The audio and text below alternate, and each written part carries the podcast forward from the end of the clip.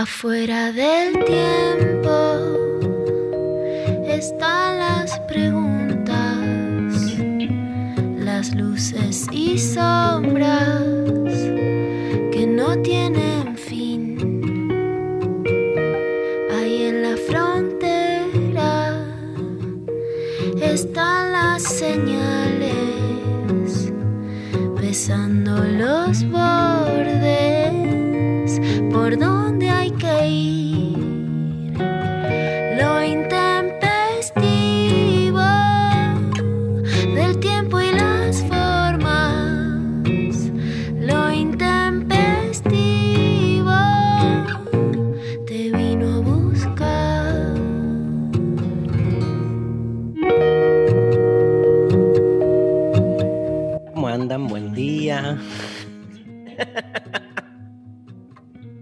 María se ríe porque me ve como llegar a último segundo haciendo eh, un trabajo que tengo acá en mi computadora abierta. Y bueno, como todos, ¿no? Pecker, último segundo y con la mirada absolutamente distraída y haciendo 10 cosas al mismo tiempo, ni hablar que acaba de llegar mi hijo que volvió de la escuela, el otro está en el Zoom, estamos desayunando, tocan el timbre, llaman por teléfono.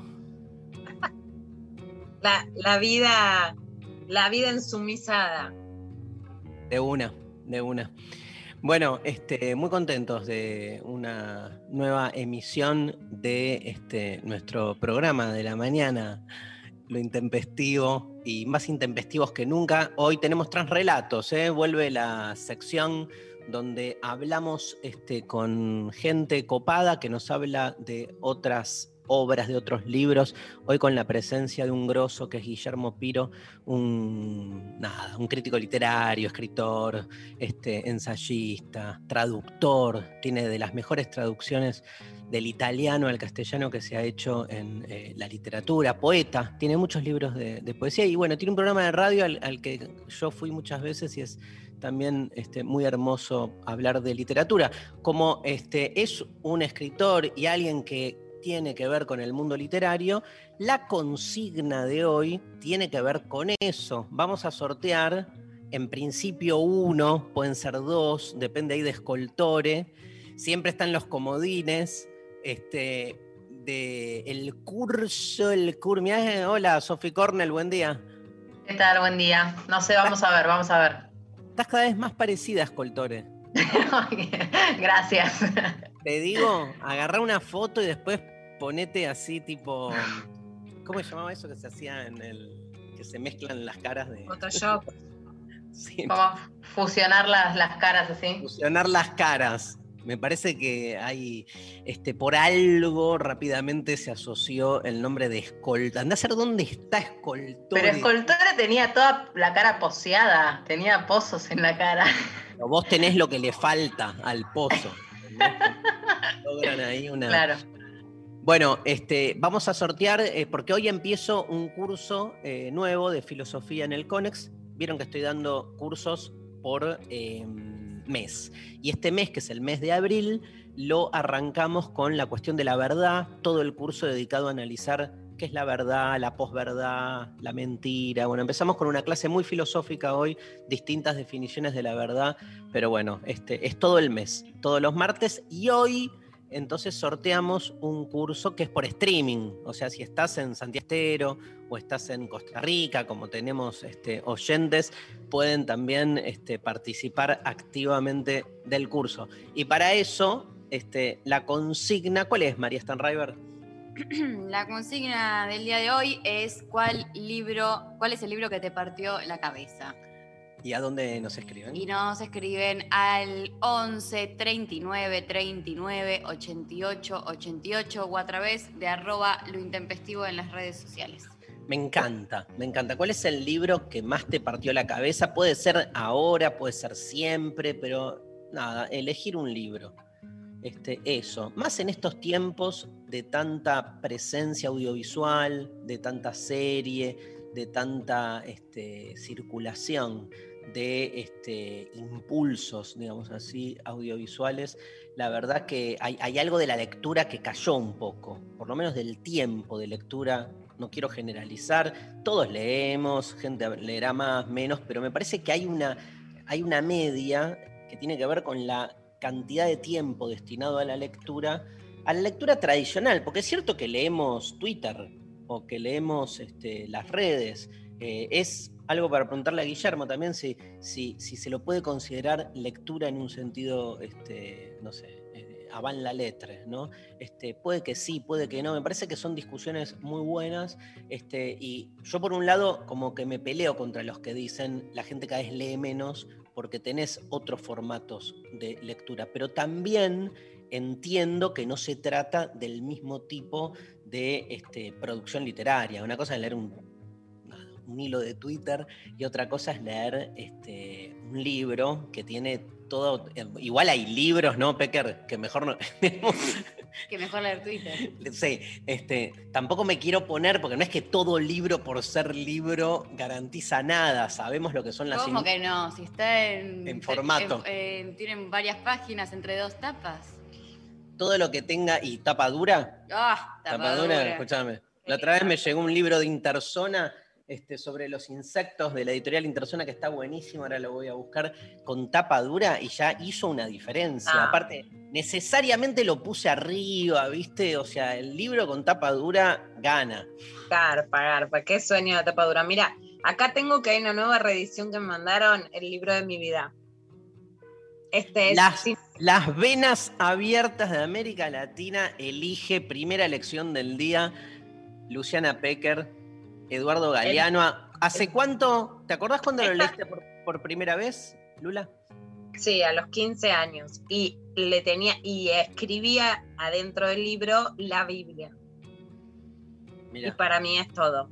Y lo sigue siendo. Esta es una nueva edición aniversario del siglo XXI. Es la edición 50 aniversario.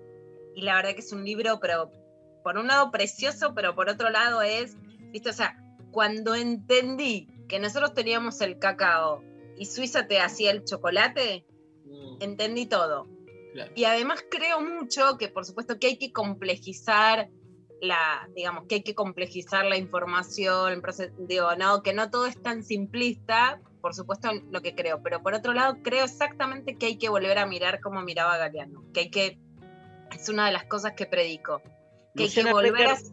Luciana Pecker dice lo que dice porque, entre otras cosas, a Galeano se le ha cuestionado, más que a Galeano, a todos los que hacemos divulgación también, en algún sentido, como eh, es esa, como, como dijiste, simplista, ¿no? Una especie como de Sí. simplificación o, o cierto reduccionismo que, este, por un lado, no necesariamente es así, porque no necesariamente la divulgación reduce, este, muchas veces trabajos hipereruditos son reduccionistas en el sentido de que siguen dos o tres líneas y no pueden generar ningún matiz. O sea, leete un trabajo hiper de investigación academicista que no se sale de esos esquemas predeterminados de lo que debe ser la escritura metodológica de una investigación y este, más simplista y reduccionista que eso no, no conozco. Pero más Yo allá soy una gran militante anti-escritura académica. Creo que la escritura académica ha generado un, un desaprovechamiento del conocimiento, pero no es que me parece más o menos mal, me parece mal la forma en que la academia enseña, no la producción del conocimiento, Sí. sino la escritura de ese conocimiento. Primero la reducción y después que digamos, esos pedacitos hay que volver a unirlos, porque ahí es donde cobran un sentido, digamos. Sí. Eh, y con las vacunas puede pasar eso, digamos, podemos decir, eh, por supuesto que las cosas no son simples, buenos y malos, y que vos puedes tener menos vacunas y que las tenés que gestionar bien, ¿no? Y que no puede haber preferencias y vacunación VIP. Pero vos lo que tenés que decir hoy es que los países ricos tienen el 80% de las vacunas y los países pobres el 13%. Esa mirada que es como subir a la montaña y decir, este es el dato, y no estar mirando todo el tiempo lo chiquito, Sí. es una forma de mirar de Eduardo Galeano que yo creo que hay que revivir y que más que nunca, ¿no? Y Yo poner todo un mapa general, que no es eso, no la, la, la investigación académica fue mostrando todas partes minúsculas y yo creo que hay que volver a ver el todo, ¿no? Un Yo, poco desde yo soy un, mapa de la realidad. un gran defensor de la investigación académica en todo sentido. La investigación es una cosa, la escritura es otra, ¿no? Para diferenciar. coincido con vos que hay un problema en, eh, en su manera de presentación. Tampoco creo que toda escritura académica sea mala. Yo he leído grandes investigaciones que a, mí me han servido mucho como para mi trabajo de divulgación muchas veces se basa en grandes escritos de investigación académica que están bien escritos, siguiendo su, su idioma, entre comillas, ¿viste, Lula? Su género, el problema es cuando la burocracia le gana a la escritura. O sea, este, en ese sentido, nada, eh, tengo esa postura. eh, Me ese- refiero a algo más técnico, no Dani, por las espera, porque espera no que, es- espera que así explico lo que quiero.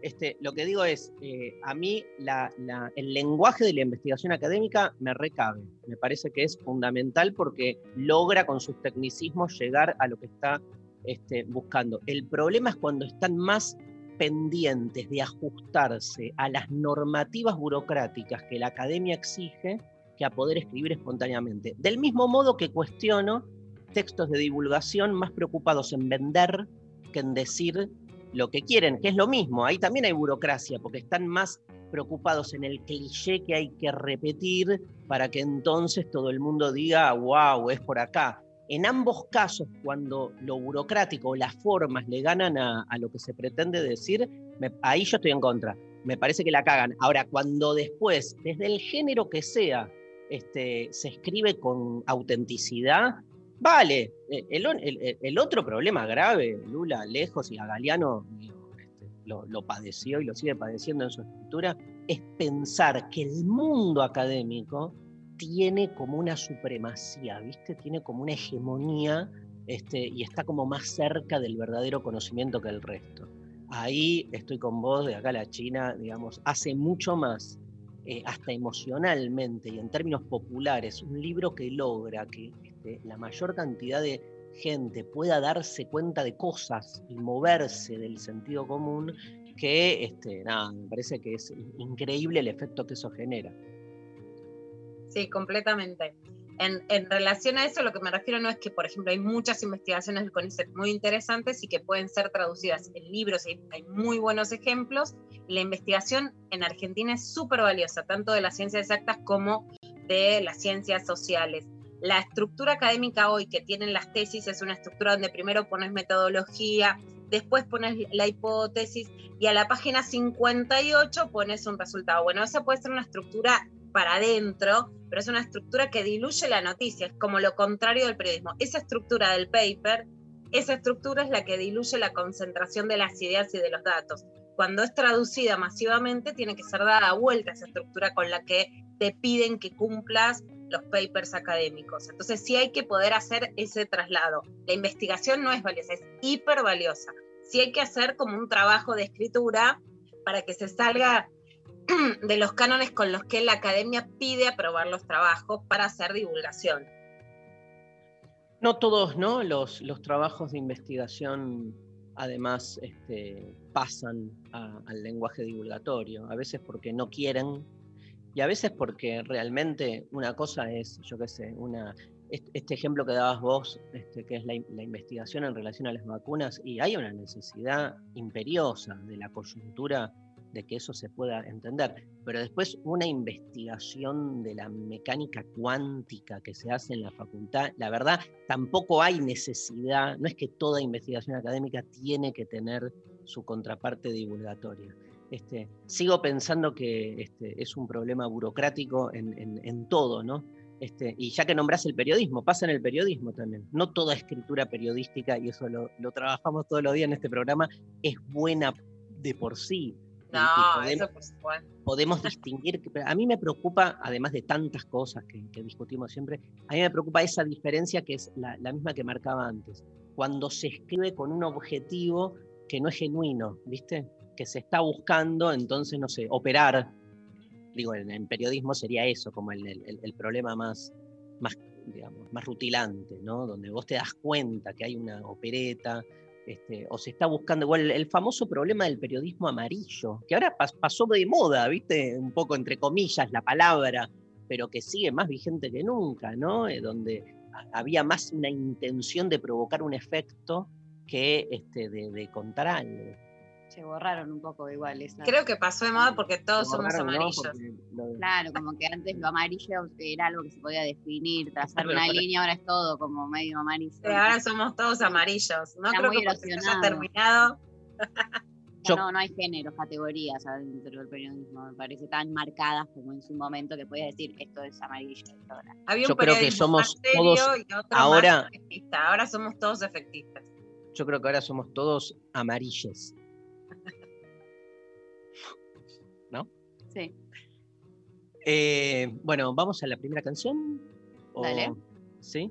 Hay los mensajes donde nos escriben Maru Survivor. Acuérdense que nos pueden mandar sus mensajes, sus audios a través de WhatsApp al 11 39 39 88 88, arroba lo intempestivo en nuestras redes sociales. ¿Cuál es el libro que más te voló la cabeza? Sophie eh, Cornell Hay un montón de. nos está scrolleando el celular mostrándonos la cantidad de Maru, mensajes. ¿vos tenés en la cabeza un libro así o no? No, no sé, No estoy, uno. le- estoy leyendo mucho paper para la. Mucho paper de comunicación, que aparte, ¿no? Peor, o sea, es como lo peor de lo que estábamos hablando, es como la... Vamos a la página 58 derecho. Yo digo eso. Ahorrame las primeras 15, vamos derecho a la información, a la Aparte- manzana, al corazón de la manzana. se junta, se junta todo lo que acaban de hablar, que son papers sobre el periodismo, ¿viste? O, sí, como que se Además hay, hay una lo peor, es lo peor de todo. hay una disciplina que es hay- se, se producen papers para discutir el efecto de los papers en el conocimiento. ¿entendés? Exacto, esto- ella estudió en este momento, divino. Em, Ahí Pablo González nos muestra su libro. Ficciones de Borges elige Pablo González y En el camino de Jack Kerouac.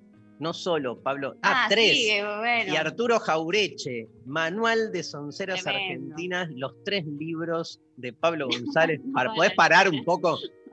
Osvaldo Bayer, La Patagonia Rebelde, elige también. ¿Hay un quinto? No, bueno, justo que pregunté, no. Em, Sophie Cornell tira la Casa de los Espíritus de Isabel Allende. Mira, Lali Rombolá, ¿tiene? No lee. No lee. Sí lee, sí lees un montón.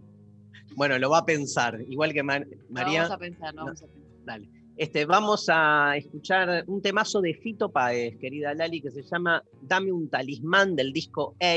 Es el quinto álbum de Fito, editado en 1988. Yo tenía 20 años este, y me acuerdo cuando salió el disco, lo fui a ver a Fito, creo que al Coliseo, algún lugar lo fui a ver. Este, en un principio iba a llevar el título Napoleón y su tremendamente emperatriz, fragmento del tema Tatuaje Falso, pero al no agradarle a la discográfica, debido a su extensión, Fito decidió el título A, a modo de protesta por la restricción de la empresa. Cuenta con muchos músicos invitados como Fabiana Cantilo, Ricardo Mollo, Diego Arnedo, Fatoruso, El Negro García López y Lapo Gesagi, entre otros. El disco dejó temas como Lejos en Berlín, Solo los chicos, Solo los chicos, solo los chicos, La ciudad de los pibes sin calma, Polaroid de locura ordinaria, Canción de amor mientras tanto y Por siete vidas, Cacería, qué temazo, ¿eh? En Dame un talismán, el rosarino reflexiona, sobre el estado del rock argentino. Eh, Luis, dice la canción por Spinetta, le está yendo bien, a Carlito se lo ve mejor, por Charlie García. Los chicos cantan en inglés y esta lluvia es como un gran dolor. Los chicos cantan en inglés, habla de los pericos y la Zimbabue que seguían el camino que Sumo había retomado por necesidad, regresando a la prehistoria eh, angloparlante. Prehistoria angloparlante. Qué giro, querido. Este, necesitas un poco de paper académico eh, del rock argentino. Todavía Charlie García no había gestado este, sus temas eh, ni Spinetta en inglés. Claro, Pero- o sea, cuando todo, te- cuando rock era todo en inglés, Pablo, ahí está. Dale, Pablo, Nakam Pop. Che, buenísimo, Pablo. No sabía absolutamente nada. Cierto, lo de a Luis le está yendo bien, a Carlito se lo ve mejor y este, los chicos cantan en inglés. Obviamente nunca me detuve a pensar y la canción la escuché 100 millones de veces. ¿A qué se refería? Se lo debemos a la producción de Pablo González, este temazo de Fito Páez. Dame un talismán.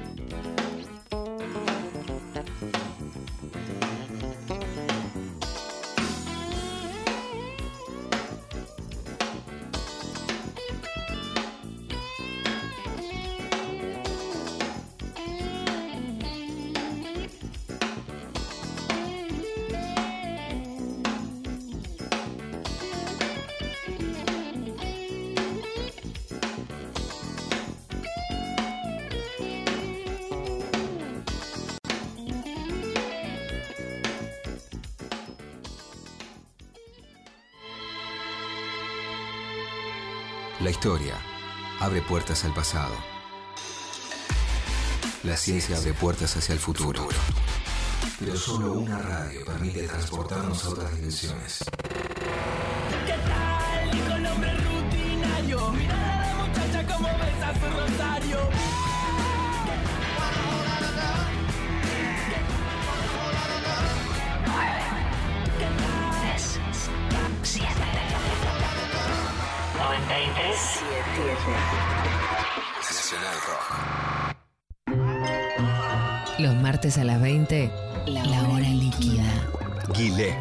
Se sumerge en entrevistas acuosas para coleccionar. La hora líquida. Martes de 20 a 21 por 937. Nacional Rock. Hace la tuya. Tuya. Un grito que no se calla. La garganta poderosa. Periodismo villero, militancia y dignidad. La garganta poderosa. Sábados de 14 a 16. La garganta poderosa. Por 937. Nacional Rock. Hacela tuya. 937. Mandanos tu WhatsApp 11 39 39 88 88. Mensajes Al 11 39 39. 88 88. Bueno, muy bien. Llegan los mensajes de la gente sobre el, libro que más le partió la cabeza. Lo que quiere la, La gente. Sergio Massa, presidente. Para cambiar el presente. Así era. Sí, el otro día la escuché porque se la empecé a cantar a alguien, no me acuerdo, y la puse de nuevo. Y era como para cambiar el presente o un futuro diferente. Pero ahora sería para continuar el presente, porque si él es candidato es con una continuidad de este gobierno. Exacto. Para seguir con este gobierno, votemos a alguien. Sergio Massa. Ayer se juntaron a comer Palermo. empanadas de carne Roberto Labaña y Florencio Randazzo, Los vi. que tienen como archienemigo a Massa, que era como también la tercera posición en ese momento, y que ahora están viendo si juegan o no a la tercera posición. Qué ganas de romper las pelotas. Eh, Pero además, eh, a ver, o sea, tengo cero, democrático o cero conocimiento, cero, 0.1, ponele. Pero me parece que eh, ese 5% que sacó Randazo en provincia, creo que era, no, no, en la Sí. nacional, este, o sea, se le dilapidó, no es que lo tiene, y más en una situación como la de ahora, donde realmente la situación pandémica, o la, la situación así de, extraordinaria que se vive, eh, nos guste o no nos guste, lo que hace radicturas. O sea, para mí las posturas intermedias pierden acá. O sea, va, va camino a una grieta cada vez más profunda, porque es, es lo que se genera también en una situación de tanta anomalía, ¿no? Entonces, la desesperación casi siempre ha tenido como lamentablemente, como este, consecuencia, este, afirmarse en posiciones tan duras. ¿Qué? Llegó un mensaje A que ver. dice, nadie quiere a Sergio Massa presidente, jajaja, horrible. No, pero este, nadie dice que va a Es ser. una canción. Es una canción, lo que Sí, quiere la, la gente. Sergio Massa, presidente.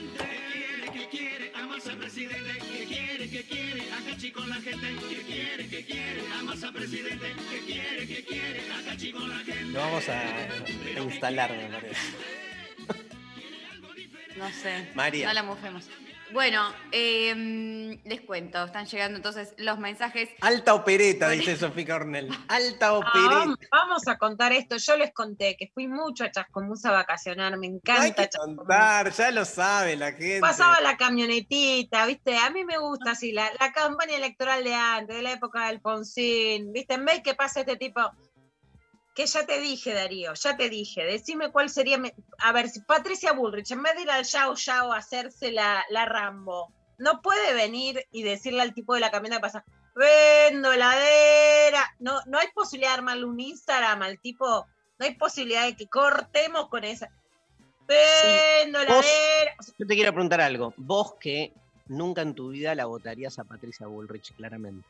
Si Sí. Patricia Bullrich propone que no pase más el tipo de vendo heladeras, La otra. ¿la votás? No, no, votarla no. Votarla no, pero bueno, viste. A ver, yo pido dos cosas. Que haya inspecciones para ver si hay jabón en los baños. Lo hizo Paco Manrique. A ver, Dari, vos sos, vos te tenés que acordar. Digamos, esa es una derecha útil. Yo Tirame tengo, la puerta abajo de las estaciones de servicio. perdóname, yo tengo 34 años. No, creo que Paco Manrique no, no sé qué es. No sé de qué No, hablas. en serio, no sabés. Sí, cómo no. Ah, Pero No sé, aparte, Yo no sé. Y aparte era el voto de los jubilados, el de Paco Manrique. Además, porque había sido ministro de, de Seguridad Social o no sé qué, y había quedado como que había ayudado a los jubilados, y entonces después era. Qué horror. Esa era. mi, esa mi era la abuela lo que votó. queremos. mi abuela lo votó. Mi Esa- abuela que Esa es murió. la en derecha 1990. útil. Hizo la campaña porque estaba el cólera. ¿Qué, qué se creen los chicos de ahora? Que esto es lo primero que nos pasa, tuvimos el cólera. Y había que lavarse la mano, pero todavía ya pasó el cólera, el dengue, la, la gripe aviar, y todavía estos no entendieron que te tienen que poner un jabón en el baño. ¿Qué jabón? ¿Orgánico o industrial? Mirá, el mejor es el más barato, que es el blanco neutro. Ahora poneme el jabón que quieras, pero. ¿Viste? Que no cierre el país, que no cierre el país, que no cierre el país, que no podemos bajar la productividad. ¿Y un jabón en el baño nos cuesta tanto? Yo doy fe que habiendo hecho un par de giras con Luciana Pecker, la vi saliendo con un bate a lo Michael Douglas en. Ay, me olvidé. El Día de Furia. En Día de Furia, saliendo de una de las grandes, este, no justamente IPF, la otra que está en las rutas, diciendo. Todo marketing, todo bien, todo hermoso, pero no tienen un jabón. No tomemos café acá. O sea, La el- concha de Yel, la concha. bueno, vamos La a. Luqui Luciana. Sí, no, no. y tremendo. Luciana, lo que Tremendo. Luciana agarra, ¿y sabe qué? ¿Qué quiere que te pase? Que te traiga acá todo, a todos los muchachos de la mafia para decirte tanto te cuesta un jabón. Te la pasa diciendo, ah, que no cierre que la cuarentena del jaboncito. Sucio, roñoso, mugriento, tacaño, pone un jabón en el baño. Bueno, clarísimo, después de haber presenciado eh, lo- la Lucky Luchana del día de hoy, eh, les cuento que la gente nos manda, por ejemplo, por WhatsApp, eh, dicen, buen día, soy Vale, de La Boca, Rayuela a los 18. Elige. Vale. Eh, se repite Rayuela, eh, quiero que sepan. Hola chiques, el primer libro fue Rayuela, de Cortázar, genio maravilloso.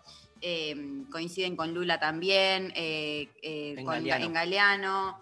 Este, después tiran eh, por Instagram. Daniel dice, hasta ahora, más allá del bien y del mal de Nietzsche. Librazo. Después, eh, también- Todo lo que se hace por amor, la frase que da origen al título del libro, todo lo que se hace por amor se hace más allá del bien y del mal. Bueno, La farmacia de Platón de Derrida, dice Spike Hablante Ser. Spike habla en, este, eh, en Twitter. Eh, me encanta que haya puesto este texto porque estaba esperando textos absolutamente random. ra- no random, que no los conozca nadie. O sea, Bueno. Derrida se lo conoce, pero que hay un, ¿Quién va a elegir? ¿Quién va a elegir? Que aparte es un artículo que después, bueno, salió como texto, hay ediciones que lo venden como libro, pero está dentro de un libro hermoso que se llama La diseminación de Derrida, eh, el concepto de farmacia en la obra de Platón. Tenés que elegir eso, Spike. Capo. Eh, Cande dice, hola intempestives, nunca más. Lo leí cuando tenía 12, me impactó y no lo suelto. Eh, Ah, el nunca más. claro, Ah, entendí más. como que nunca más y lo soltó, ¿entendés? es un juego de palabras. Eh, Javi dice, un mundo feliz. Eh, Sol también dice, más allá del bien y del mal. Eh, G dice, el día que Nietzsche lloró. Mira, Eh, Martu dice, parte-. Martu dice nuestra parte de noche de Mariana Enríquez y La sombra del viento de Safón. Yo acabo Mirá. de terminar nuestra parte de noche hace dos días. Es el libro más largo que leí en mi vida porque son casi 700 páginas y yo no leo más de 100 en general. eh, solo papers que tengan más de 100. No, y tremendo. En la librazo, página eh. 99 te tiran un dato. El datazo está justo al. Eh, la en- verdad que alta novela me quedé, nada, la recomiendo. En Twitter, Xi Xianlo dice, uno de los libros que más me partió la cabeza y me la llenó de amor, lucha y deseo fue y es La Revolución de las Hijas, ¡Vamos! De Luciana Pecker. Gracias, Hola. sí. Nos mandan por, Insta- eh, por WhatsApp. Hola, soy Demon. Elijo a Naomi Klein, la doctrina del shock, por lejos, por su contenido que te abre el bocho, no tanto por su redacción, ya que no necesita ser un poema. Jaja, saludos. Gran libro. ¿eh? Gran libro. La Doctrina del Shock y está, Librazo. y está el documental. ¿Lo Ah, viste, no lo vi. Lula, el documental de Naomi Klein, de la Doctrina del Shock? No logo también, dice Pablo González. Bueno, no logo y acaba de sacar un libro que estoy buscando porque hacemos radio al lado de nuestras bibliotecas sobre el colapso ambiental. Mira, que creo que por supuesto es el próximo libro a leer. Este justamente es sobre eso, ¿no? Sobre el colapso, no logo, no planeta. Bueno, también nos mandan, por ejemplo, por Instagram, dicen el libro del desasosiego, del gran Pessoa. Oh, Tu mi- libro. Uno de mis libros favoritos. ¿No? Una- Sí, yo, digamos, de. Habría que hacer el listado de los cinco libros que te llevas a la tumba por si hay Uf. vida eterna y una vez, digamos, disuelto el cuerpo, nuestro alma, espíritu o lo que verga tengamos, este, trasciende y se va a vivir la fucking eternidad. Uno me- que me llevaría es el libro del desasosiego de Bernardo Suárez, heterónimo de Fernando Pessoa. Eh, me llevaría el Ser y Tiempo de Heidegger. Es un libro que me partió y me parte. Son de esos libros que los puedo volver a leer y siempre me dicen algo nuevo. O sea, me, me- encantan. Este, me llevaría un- el banquete de Platón seguro, que me lo sé de memoria, pero no importa. Es como llevarte tu canción favorita, que también la sabes de memoria, pero la querés volver a, a escuchar, ¿no? Nada, eso. Hola Intem- Intempes, el libro que me enloqueció fue Ética para Amador, Mirá. de Fernando Sabater, así se dice. Llegué a él porque me lo prestó un chico con el que salía a los 20. Cuando se lo devolví, fui a comprármelo a una librería de libros usados y después lo regalé. Lo volví a comprar cinco veces más porque lo volví a regalar y hoy todavía no lo repuse en mi biblioteca luego de regalárselo a mi hermana de 17 años. Es encantador. Besos, Liz. Gran libro de divulgación filosófica de eh, un español problemático por muchas cosas. ¿Se acuerdan acá? Hace dos años armó un quilombete cuando vino a dar unas charlas. Hoy en España hay toda una movida nueva de jóvenes divulgadores y divulgadoras. Hemos hecho una entrevista una vez acá en, eh, en el programa. Ahora me llegó un libro que lo tengo justo acá, me lo mandó. Llegó en cinco días desde, desde España, Lula. No. Increíble, mira. acá está. Se llama No No, tapes. el sol. Mirá, eh, apareció Vendo Heladeras. No sé si se lo llega a escuchar acá. No, no, por favor. A ver, pará. Dale, habla. Se fue. Te escuché. Ah, se fue. Vendo helade- compro heladeras. No me tapes el sol, Eduardo Infante.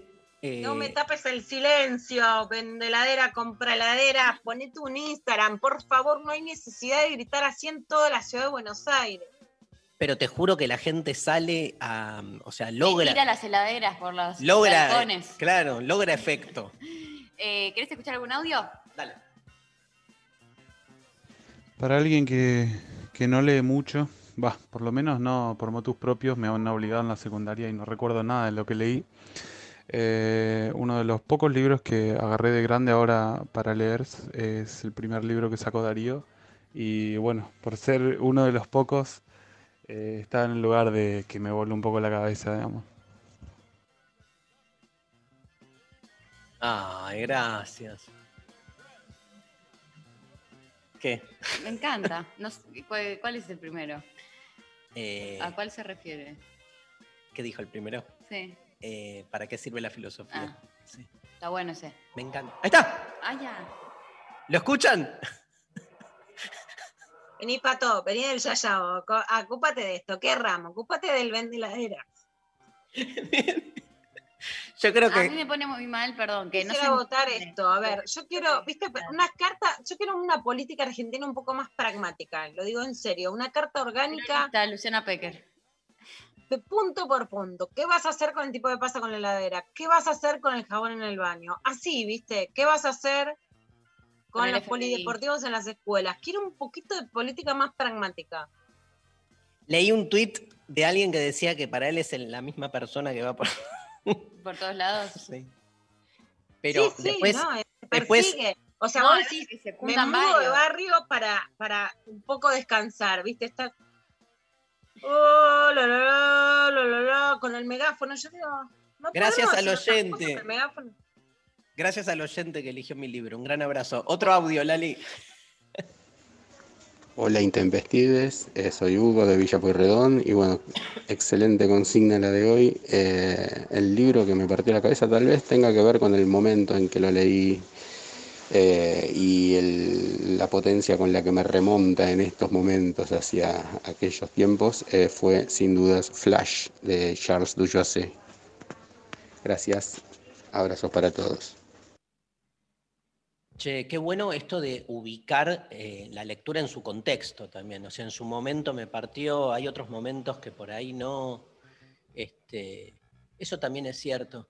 Eh, la otra vez no me acuerdo con quién hablaba de algunos libros que, por ejemplo, no voy a dar nombres de los libros, Ah, pero libros que por ahí en algún otro momento uno no hubiera empatizado o, eh, o nada, o no los hubiese leído, pero que en momentos particulares este, el libro, sin embargo, a mí me pasa, voy a decirlo con otro género, me pasa con algunas películas pedorras que aunque sé que son pedorras, en el momento en que las veo, si justo, viste, logran una transferencia con un estado de ánimo particular, nada, me hacen llorar, me hacen cagar de risa, me hacen olvidar, me hacen repensar cosas. Con los libros pasan lo mismo. Hay libros que por ahí no son buenos, pero que leídos en un momento, digamos, preciso, te, te ayuda, ¿viste? O te abre algo. Obvio. Eso. Bueno, eh, se viene la clavada, ¿no? Pero vamos a escuchar. se viene la clavada. Ay, sí, se viene la clavada. Eh, vamos, estoy perdidísimo con mi computadora. No sé por qué. Acá está. Vamos con, un- con la máquina de hacer pájaros, dedicado a María Stanriver, Gracias. devota de los grupos tempranos de Charlie García. Hipercandombe, temazo, ¿sí? tras la disolución de Sui Generis, Charlie emprendió un nuevo proyecto introduciendo la novedad de dos tecladistas simultáneos en escena. Esta banda, como dijo Charlie, pretendía ser el Yes del subdesarrollo. La banda activa estuvo entre el 76 y el 77 y formaba con Charlie, Oscar Moro, Carlos Cutaya, Gustavo Basterrica, que después estuvo en Los Abuelos, y José Luis Fernández de Crucis. Charlie posee un montón de habilidades toca el piano como un animal, como dicen No voy en tren, y otra es que supo describir la realidad sin que la censura militar lograra descifrar varios de sus mensajes, como por ejemplo en este tema Hipercandombe, incluido en películas eh, discaso de 1977, Charlie hace interpretación de la situación del país. Dentro del álbum que expresa en metáforas la realidad argentina, esta canción se muestra como la más explícita. El miedo y la paranoia son los ejes centrales de la letra, con el temor a no saber si volvías a casa con vida. Dice, por ejemplo, la letra, cuando la noche te hace desconfiar, yendo cuando la noche te hace desconfiar, yendo por el lado del río. La paranoia es quizá nuestro peor enemigo. Hipercandombe, la máquina de hacer pájaros.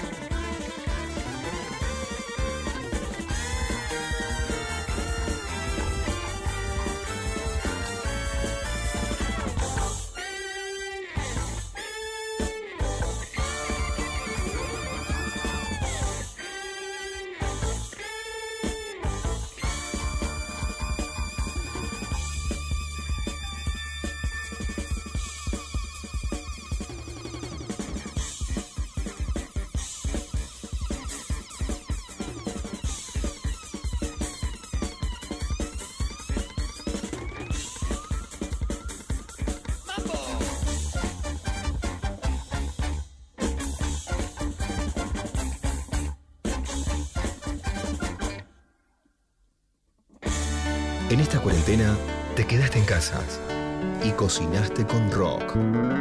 Guacamole. Para hacer guacamole, mezcla palta, limón, cebolla picada, chiles, cilantro, no te saltes, y un diente de ajo en un mortero. Algunos también le ponen tomate. Machaca todo hasta que quede una pasta. Y agregale sal a gusto. Podés usarlo en carne con frijoles, queso con frambuesas o café con leche.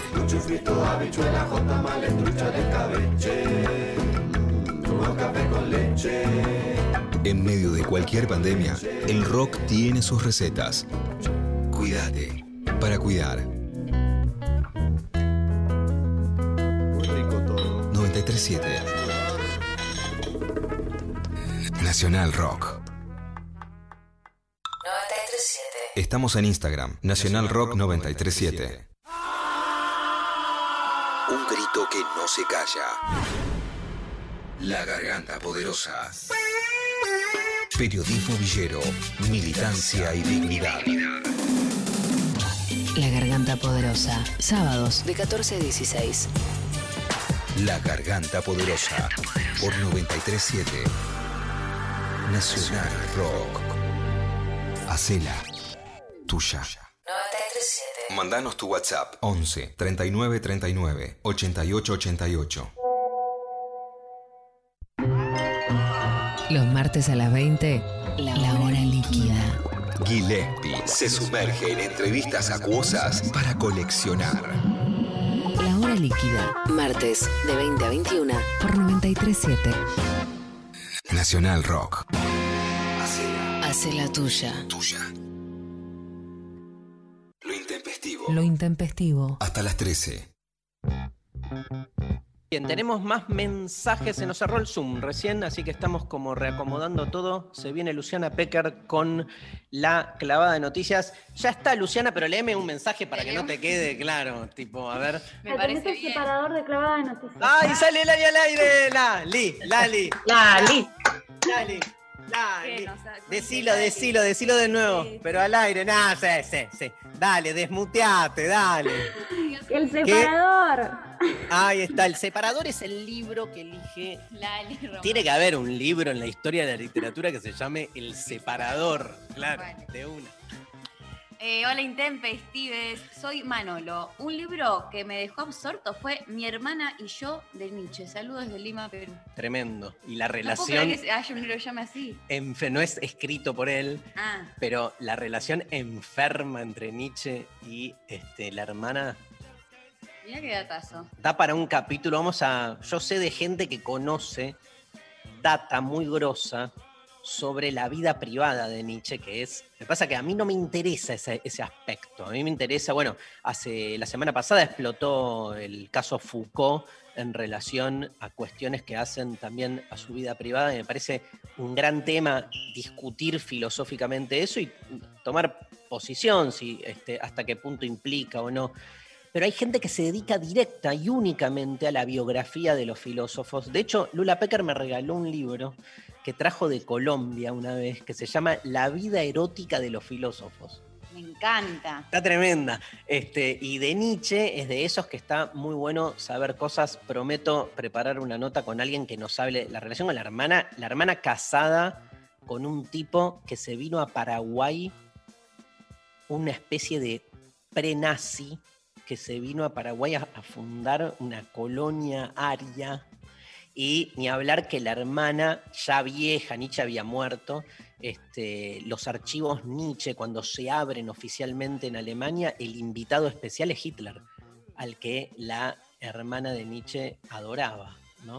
Y muy injusta la acusación muchas veces a Nietzsche de nazi, cuando Nietzsche muere 33 años antes del inicio, de, o sea, del triunfo de Hitler. Imagínate que es, es claro, digamos, anacrónico como mínimo, pero lindos temas. Damos inicio, hay separador, hay sí, a la clava de noticias de hoy. Clavada de noticias con Luciana Pecker. Agite. Sin concesiones.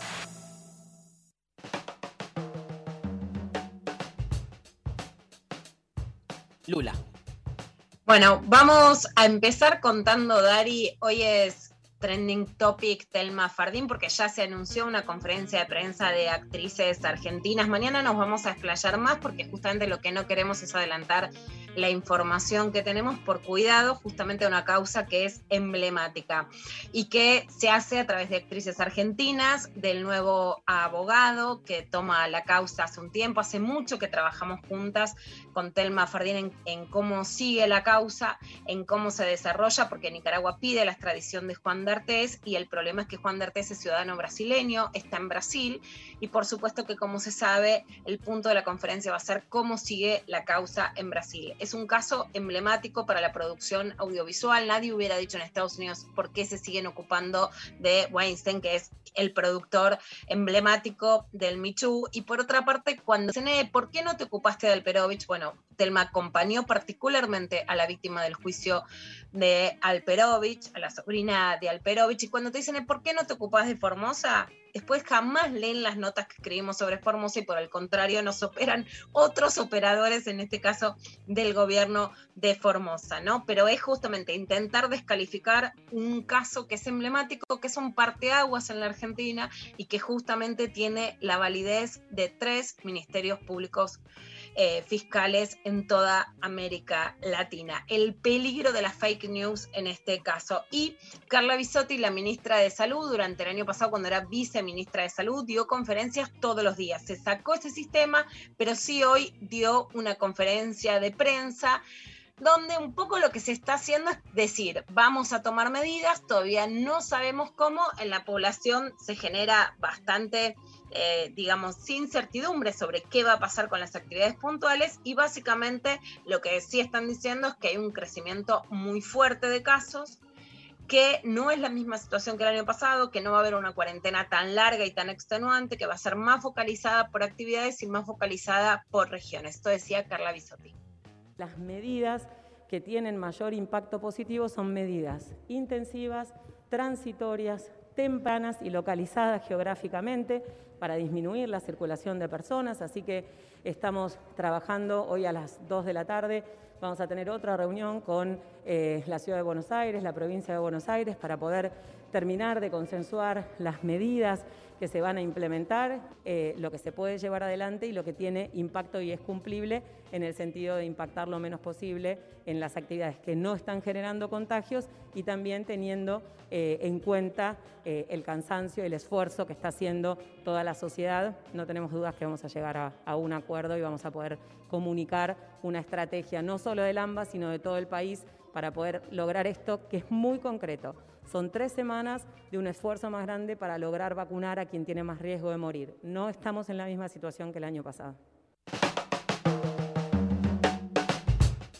Bueno, lo que está diciendo Carla Bisotti básicamente, que no estamos en la misma situación del año pasado, es que no se viene la cuarentena más larga del mundo, parte 2, así como, bueno, hay cuarentena para todos todo el tiempo, pero que sí la situación es grave. Mari, ¿te acordás que la semana pasada hicimos como, bueno, clase matemática del índice que ahora toma más allá de cómo se saque esa cuenta? Bueno, como que sí la estalló, la rompió a ver, hay ahora la ciudad de Buenos Aires más 13 jurisdicciones y 85 departamentos, o sea, 25 millones de personas que están en el índice de riesgo epidemiológico más alto de lo que tiene que estar. O sea, la mitad de la Argentina está como a marzo, delete, danger, ¿no? para traducirlo. Hace siete días eran 48 departamentos y 12 millones de personas y hoy estamos en 25 millones de personas en este default sanitario, ¿no? Para traducirlo con números simples según esto que toma el Ministerio de Salud. Y lo que también dices es que en las últimas tres semanas de una semana a la otra aumentaban los casos en un promedio de 5%. Después subió la subida, o sea, cuánto estaban subiendo los casos a un 11%. Y que ahora en la región metropolitana subieron los casos en un 30%. Lo que se está esperando es que va a haber anuncios en los próximos días. Lo que se dice es que el viernes de cuáles van a ser estas medidas exactamente, tomando la experiencia del año pasado para ver qué cosas son las que se cierran. Van a intentar no cerrar las escuelas, que es un tema de mucha conflictividad. Por un lado hay padres y madres que dicen, bueno, están los directivos eh, contagiados, no se para la escolaridad, es un riesgo y hay otros que dicen queremos aulas abiertas a toda costa, es un tema también ultra politizado y que se va a intentar preservar la economía, pero hacer una cuarentena focalizada para intentar evitar la mortalidad y llegar a vacunar a la mayor cantidad de gente posible, por supuesto gente mayor en situación de riesgo. Pero bueno, sobre también cómo se construyen los discursos, incluso más allá de lo que decía cada persona que está en todo su derecho, vamos a escuchar un poquito de lo que decía eh, un actor, Oscar Martínez, que vivió en Argentina y que ahora está viviendo en España. ¿Extrañás algo de Argentina? No. No voy a mentir. Allí están mis hijas, están mis nietos y están mis amigos. Pero es que yo lo estaba pasando realmente muy mal. Resulta muy tóxica la Argentina y, entonces el alivio eh, que me produjo, además, bueno, los últimos, el medio año, el último medio año que pasé allí fue encerrado en mi casa. Digamos, tampoco vi a mis hijas, tampoco veía a mis amigos, tampoco dije, fueron los, no sé, los peores de mi vida. Ni estaba trabajando, ni digamos, fue, fue horrendo. Y volver aquí fue eh, a volver al trabajo, volver a, a culminar con una película que, que, que amábamos y que queríamos hacer y que además está buenísima porque yo la vi en una privada aquí y está, estamos muy contentos. Eh, y, y bueno, y, y salir de la reclusión y de caminar por la calle sin miedo, que también es, uno se saca una mochila gigantesca, ¿no? Bueno, Bueno, esto decía Oscar Martínez. Lo que sí me llama la atención, después profundi- o sea, cada cual puede vivir el país donde quiere vivir, lo que le pasa, cómo se toman las cosas. A veces también cambias de escenario por un montón de razones subjetivas, subjetivas, te sentís mejor y eso está en todo su derecho. Después sí lo que me llamó la atención es que decía, acá no hay infodemia, hablando de la contaminación mediática sobre la pandemia, los medios no se ocupan del tema de la pandemia. Bueno, bueno. no, ahí bien, hay, a chequear. esa es una, sí, no es real. Lo que sí les voy a recomendar Claro. es que lean El País, porque sinceramente es el mejor diario para mí para informarse sobre la pandemia. Los que no lo leen en España se lo pierden. Hay que darle mucha bola. Hay una infografía, pero excelente del país que está hoy, se puede encontrar en Twitter entre las notas recomendadas sobre cómo hay que ventilar las casas con ventilación, que también lo decía hoy Carla Bisotti, permanente, cruzada, todo el tiempo. Que se vuelen los papeles, dijo hoy Carla Bisotti. Me encantó sí, que eso, se ¿no? vuele, que que vuelen los papeles y las chapas. Todo el tiempo que hoy está mucho más comprobada que la contaminación es por aerosoles, o sea, por aire, eh, que por objetos. Está, O sea, Lula, no es está bueno eso. es saber eso porque hoy vi que, que Carla decía como, bueno, esto de no es tengo la ventana abierta un rato y eso ya, ah, listo, estamos como, es lo, único que necesito, ¿no? Para, para estar tranquilos. No, o sea, no, no, tener una ventana abierta un rato no es estar aireando el espacio, no, es estar- no- no está circulando, entonces está bueno también, es, yo que quizás pensaba, bueno, abro la ventana y está todo bien, eh, hoy me doy cuenta que no están así y está bueno eh, saber esas cosas básicas que nada, colaboran y cuidarse mucho. Totalmente, mucho, les recomiendo mucho en serio seguir la cobertura de las infografías del país y esto, en, en España hay grupos que además están pidiendo que se mida la contaminación del aire, pedir, digamos que no puedes medir cuánto coronavirus hay, pero sí el CO2, que es cuánta renovación del aire hay, y por lo tanto si hay aerosoles, entonces cuánto riesgo tenés. Entonces, si te subís a un taxi, no alcanza solo con bajar la ventanilla. Por ejemplo, yo lo que hacía era bajar mi ventanilla y ahora están reforzando que la ventilación sea cruzada. Entonces bajo mi ventanilla y la del otro lado donde estoy sentada para que haya aireación cruzada. Bueno, alguna de las cosas que por supuesto también deberían tener las aulas. Pero es cierto, si vos te sentís mejor en España que en Argentina, por supuesto que buenísimo, si tenés más trabajo, etcétera, si la pasaste mal en la cuarentena. Ahora, en España no se habla de esto. Eso no es cierto y de hecho vamos a pasar un poquito de Fernando Simón, que es el ministro de Sanidad de España, que es el símil Carla Bisotti, que da conferencias diarias durante el pico de la pandemia del año pasado y que ayer decía esto en España. En todo caso, la evolución que estamos viendo, incluyendo estos posibles retrasos, es un- una tendencia al alza a nivel nacional. Es verdad que hay alrededor de 11 12 comunidades autónomas que tienen una clara tendencia ascendente y el resto, las siete u ocho restantes, eh, están más o menos estabilizadas. Ahora mismo eh, quizás solamente una o dos podrían estar todavía manteniendo un ligero descenso, pero lo cierto es que a nivel nacional, en conjunto, sí que el peso de las que están ascendiendo es mayor y por lo tanto estamos observando ese incremento. A día de hoy tenemos una incidencia por 100.000 habitantes en 14 días de 163,4 casos por 100.000 habitantes. Eh, si lo comparamos con los datos del miércoles pasado, el miércoles pasado teníamos, eh, eh, del jueves pasado, perdón, teníamos 154 casos. Es decir, estamos subiendo aproximadamente entre 2 y 3 puntos diarios en la incidencia. Es un ascenso apreciable, pero desde luego mucho más suave de lo que hemos observado en las horas precedentes y desde luego mucho más suave de lo que se ha observado en los incrementos que han sufrido los países europeos en las últimas semanas. Bueno, esta es la situación y de hecho Argentina está entrando en la segunda ola y Europa en la tercera ola, ¿no? Entonces, sí es importante, eh, sin que haya infodemia, no desinformarnos sobre lo que está pasando en el mundo y poder analizar un poco más profundamente. Al programa de Julián Guarino en C5N fue Horacio González que habló sobre la relación de los grandes laboratorios, la especulación con las vacunas el capitalismo y la cuenta entre economía, salud y vida. Decía esto. Pero sí recomiendo al pensamiento político que bucee en el infierno también, porque el capitalismo que conocemos es un, digamos, hace de un bien social una mercancía, las vacunas, por ejemplo, y todo el día calcula una cuota de muertos. Antes de la pandemia, durante la pandemia, y ese cálculo de muertos es lo que define el capitalismo. Está un poco en, Silvio Astier, solo que la reacción de Silvio Astier es la rebeldía individual y el ataque al mendigo. Eso, si me permitís decirlo, es una sí, claro, claro, claro, porque formidable. Es uno de los rasgos que, uno le reconoce. ¿no? Art no solamente lo hace ser envidioso de los ricos, sino además eh, lo, hace de alguna manera denigrar a, la gente de su propia clase. Claro, y, la escena del zaguán donde quema al mendigo, pero el mendigo se levanta con un puño esa es una escena de Baudelaire, evidentemente la tomó de Baudelaire, que es, hay mendigos.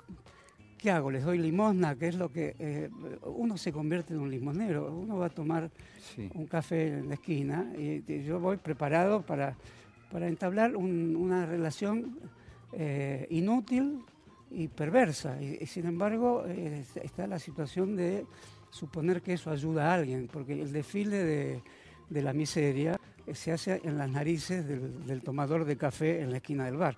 Por eso, cuando el mendigo se levanta con su manta incendiada, Silvia Astier sale corriendo y es la lección de la lección de Baudelaire, que a, un mendigo le pega y cuando el mendigo se levanta y también le pega, dice, ahora te puedo dar, porque somos iguales. Somos iguales.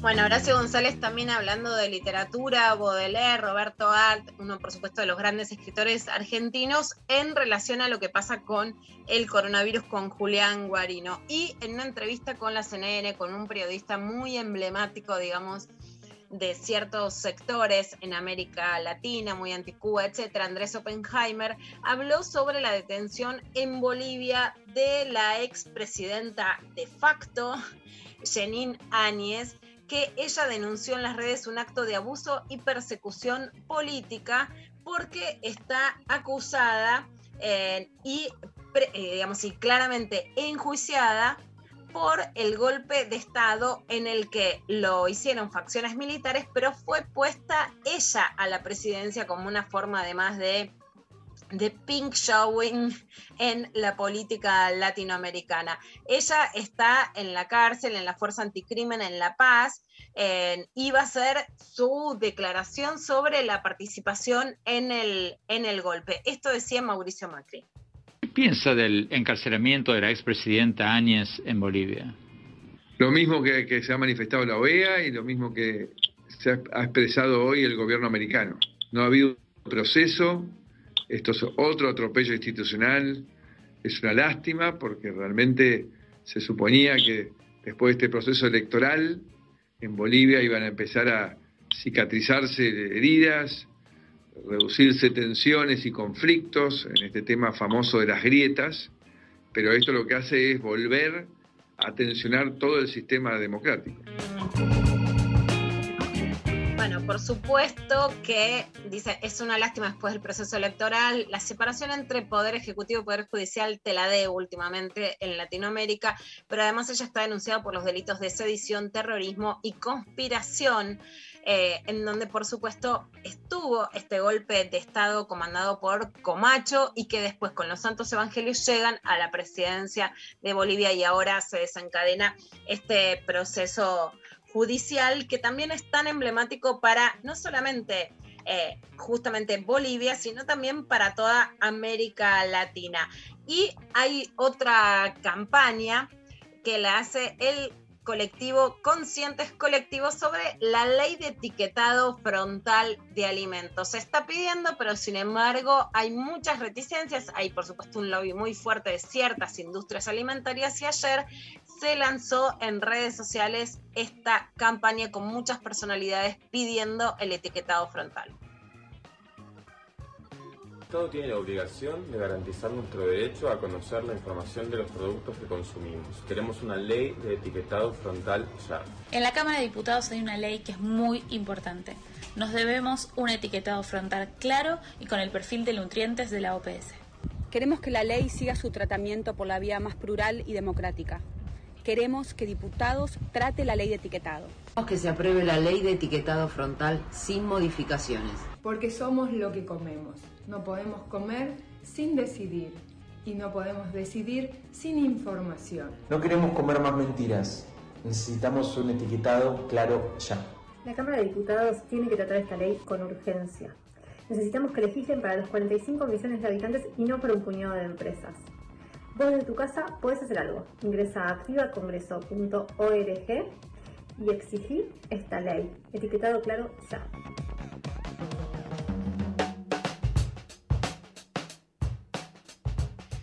Bueno, esto fue la clavada de noticias. Ay, me quedé sin. Escuchábamos ahí en último lugar a Soledad Barruti, por supuesto autora de Malcomidos, Mala Leche, etcétera, pidiendo el etiquetado frontal. ¿Cómo salieron igual este, en la circulación por Twitter?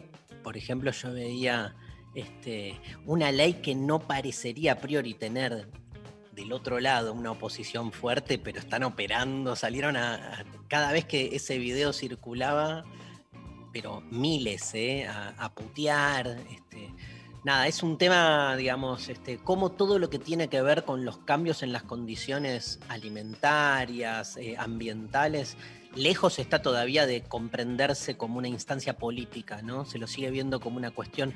Cuanto más se crea que el cambio ambiental es una cuestión individual, o sea que se trata de vos reciclando la basura en tu casa, más se lo despolitiza, porque más se le quita el condimento político que tiene esto, que es otra de las formas políticas de comprender la desigualdad y de comprender este, la, injusta distribución de los recursos. Bueno, este, se viene Guillermo Piro ¿eh? en Transrelatos. Este, vamos a escuchar a Blondie, Call Me, lanzado en 1980, encabezó las listas de singles tanto de los Estados Unidos como del Reino Unido. La canción fue el tema principal de una peliculaza llamada American Gigolo que este, fue el lanzamiento como estrella, me acuerdo, esa película la vi, ¿eh? este, de Richard Gere, eh, Reto al Destino y American Gigolo fueron como la- las dos películas así que lo lanzaron. Inicialmente el productor europeo de música eh, disco, Giorgio Moroder, pidió a Steve Nicks y Fleetwood Mac ayuda para componer y cantar una canción para la banda sonora, pero a raíz de esta negativa, Moroder recurrió a David Debbie Harry y Blondie. Moroder la presentó, le presentó a Debbie una pista instrumental en bruto y le pidió que escribiera la letra y la melodía, cosa que hizo en pocas horas. La canción fue terminada y registrada por la banda con producción de Giorgio Moroder. El puente de la versión original en inglés también incluye a Harry diciendo call me en italiano, amore, chiamami y francés, mon chéri, appelle moi. Escuchamos Blondie, este, este temazo, call me. Lo dije bien.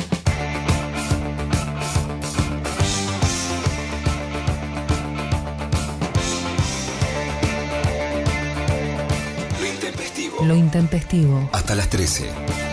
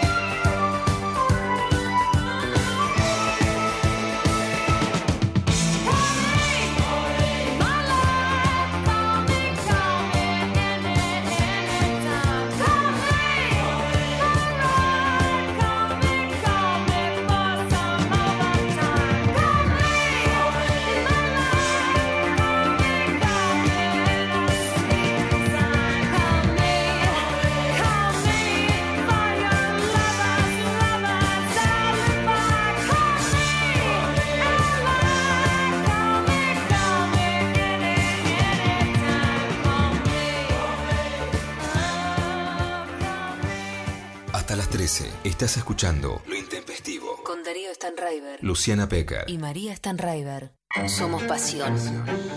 Somos acción. Somos emoción. Somos 937. Nacional Rock. Los viernes a las 20. La Cotorral.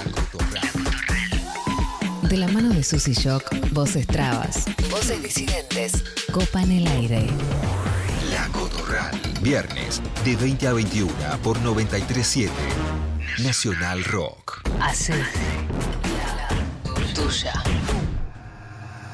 Hace la tuya. 937. Seguinos en Twitter, arroba Nacional Rock 937. Amplitud, variedad y estilos. Los textos que dejaron llagas en el alma.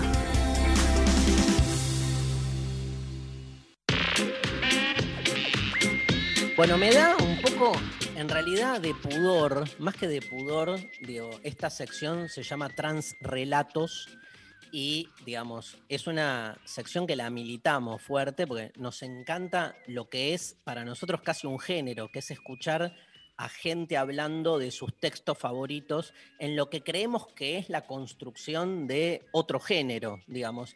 A mí siempre me pareció una idea genial la idea de tener este, no sé, por ejemplo, programa de radio, lo que sea, en el cual este, escuchásemos a gente hablando de cuentos y hasta me parece que muchas veces, y me ha pasado, y le doy la bienvenida a Guillermo Piro, me ha pasado que me copó más escuchar a alguien hablar de un cuento que después cuando leí el cuento, ¿viste? Como que me, me resultó muy convocante y después lees el cuento y decís, pero ¿y todo este histrionismo y todo.